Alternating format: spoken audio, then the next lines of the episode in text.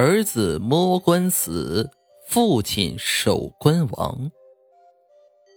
死了。村里人听了一片哗然。是村长的儿子，他嫌天气热，就跑到这水潭来游泳，被淹死在了里面。他的淹死让大家都感觉很意外。他是村里的大哥哥，自小习得一身好水性，还曾经救过几个溺水的孩子，这次竟然会自己栽了跟头被淹死了，真是怪了。那时我还小，在人群中望着村长满脸伤心的在水潭上和村里人捞尸，听旁边村民说，这水潭有些邪乎。自从那一年下了一场暴雨后，不知道冲来个啥，时不时就会搞两条人命在里面。想来也是，那一年我刚好到了六岁，想跟着大哥哥去水潭这边学游泳，可是父母警告我。让我禁止去游泳，问他们为什么，他们总是说听话就行。村长一行人加上一些壮丁，在水潭上捞尸捞了一个下午，直至黄昏将至，还是没把尸体捞上来。看热闹的村民都陆陆续续回家烧饭了，眼看天就要黑了，村长脸上的焦急更浓重了。把闸口的抽水机给我抬来，我就不信抽干了还找不到。村长急得恼火了，一声令下，直接动用了村子平日来灌溉的那台大抽水机。那台抽水机抽力虽大，但是要把一潭水抽干，估摸也要一两个小时。那时候我被我妈喊回去先吃饭了。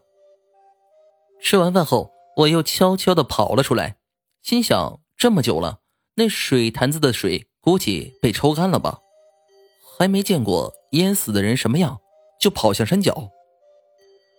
刚到山脚边上，我就遇上了隔壁的玩伴大胖球，他正被他妈揪着耳朵喊回去吃饭呢。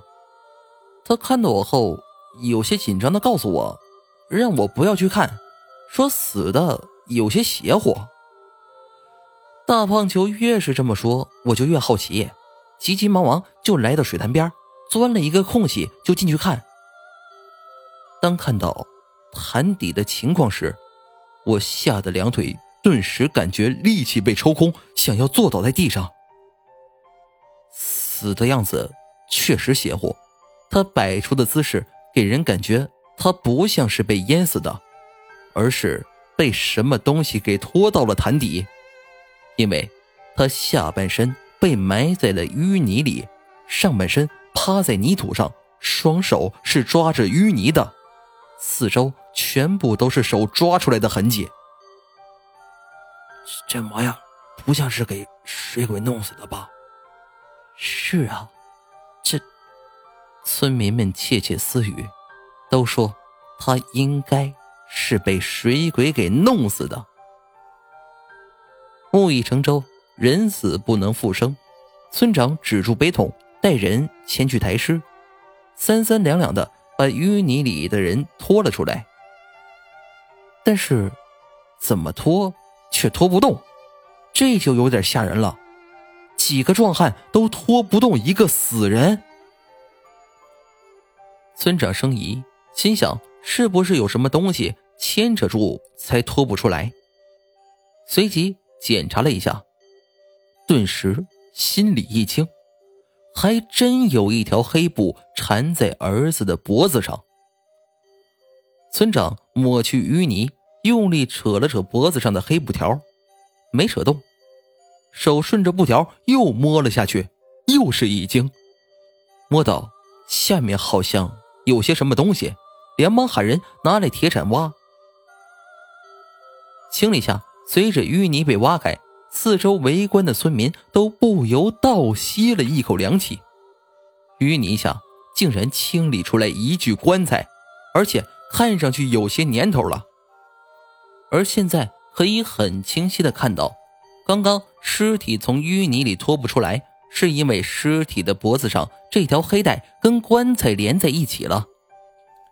村长看到这一幕，心里不禁赫然出了一身冷汗，嘴里。不知道在嘀咕着什么，却不敢声张，心里似乎已经知道了儿子的死因。清理淤泥的村民不小心用铁铲在棺材上一撬，将棺材盖撬走一片看到里面的东西，顿时都惊叫了起来：“哎，全是宝贝！”村民们当即把注意力从尸体上转移到棺材那些宝贝上面，一个个不顾泥水冲到了棺材旁，从里面拿出几件东西。当时天虽然有些黑，可那些东西金光闪闪，透着微弱的月光，大伙都看得出来那是金器。干什么呢？这些东西不是你们的！村长怒了，他这边才死了儿子。那边村民就在那欢呼雀跃的抢金器，那能不怒？抬回去，这些东西是地底下挖出来的，要上报，谁敢抢，我就抓谁去蹲牢子。村长一声令下，众人都不敢动了。况且大家雨洗过后，又才想起来，这些东西跟死去的村长儿子脱不了干系，心头多多少少有些害怕。更是不敢打棺材内宝贝的主意。几个壮汉将棺材小心翼翼地抬上岸，冲刷后送到了村委会放着。当时村长还安排了两个村里人镇守，担心棺材内的宝贝被偷走。随后就去处理儿子的丧事。村里人则聚集在一起，津津乐道地说坛底的棺材和棺材内的金银玉器。这一夜的时间一晃而过。那日清晨，我手上端着红薯，准备上学去了。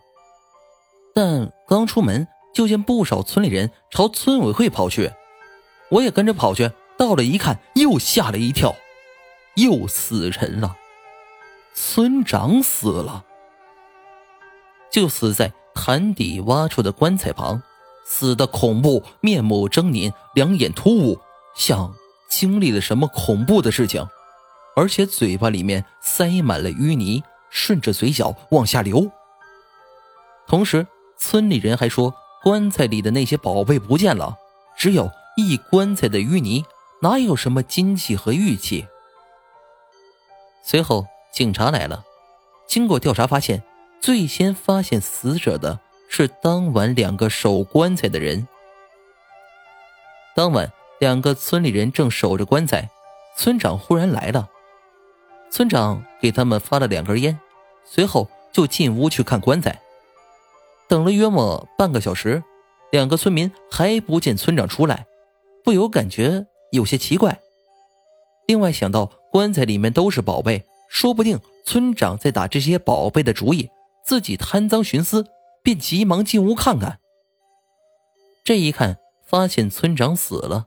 然后就是大伙见到的样子，只是警察什么也没查出，不知道谁是凶手，这件事情也就成了悬案。村长的死和棺材脱不了关系，他儿子的死和这个棺材更是脱不了关系。这件事在村里闹得沸沸扬扬，一个个故事开始传出。这件案子，警方毫无头绪。这个棺材也被送去了城里，当成了证物，就这样尘封了三十年之久。直到一个考古学家对棺材进行研究，村长和他儿子的死才得以真相大白。原来，棺材里面的死人是个有钱人家的财主，陪葬的时候大把金器玉器放在棺材里。那时候那家人怕盗墓的居心叵测。便让造棺材的木匠给棺材设置了机关，说是只要有人触碰到棺材，都会被一条黑布带勒死。这样一来，不论五湖四海前来大干一场的盗墓贼，都闻风丧胆，悻悻而回。那一年，曾经发生过一场百年一遇的大暴雨，把棺材从山上冲到了水潭。水潭杂草众多，那棺材那时并未沉底。这村长儿子便动了贪念，要去盗走棺材的陪葬物，这才触发了机关，黑布条勒住他的脖子。水中暗流变幻莫测，估计是棺材沉底了，抵不住棺材的重量，他儿子活生生的被拖进淤泥里淹死了。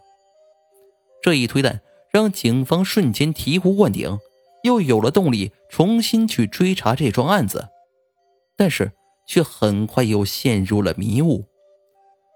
这棺材年代久远，村里人都不知道里面有什么宝贝，到底是谁把这个秘密透露给村长儿子的呢？再说那村长的死至今都解不开。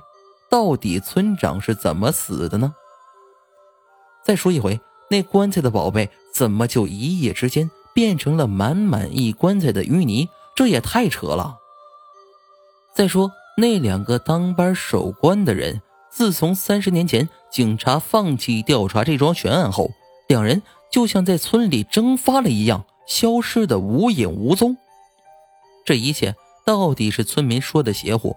还是背后有人精心策划一桩惊天盗宝案。若有这般心思缜密的头脑，还如此天衣无缝的布局，估计很早就盯上这棺材的宝贝了，只是惧怕这棺材的机关，才无从下手罢了。因此，警方推断，背后策划这一切的人，只能是那个曾经被棺材的机关吓得闻风丧胆。却又惊为天人的盗墓贼了。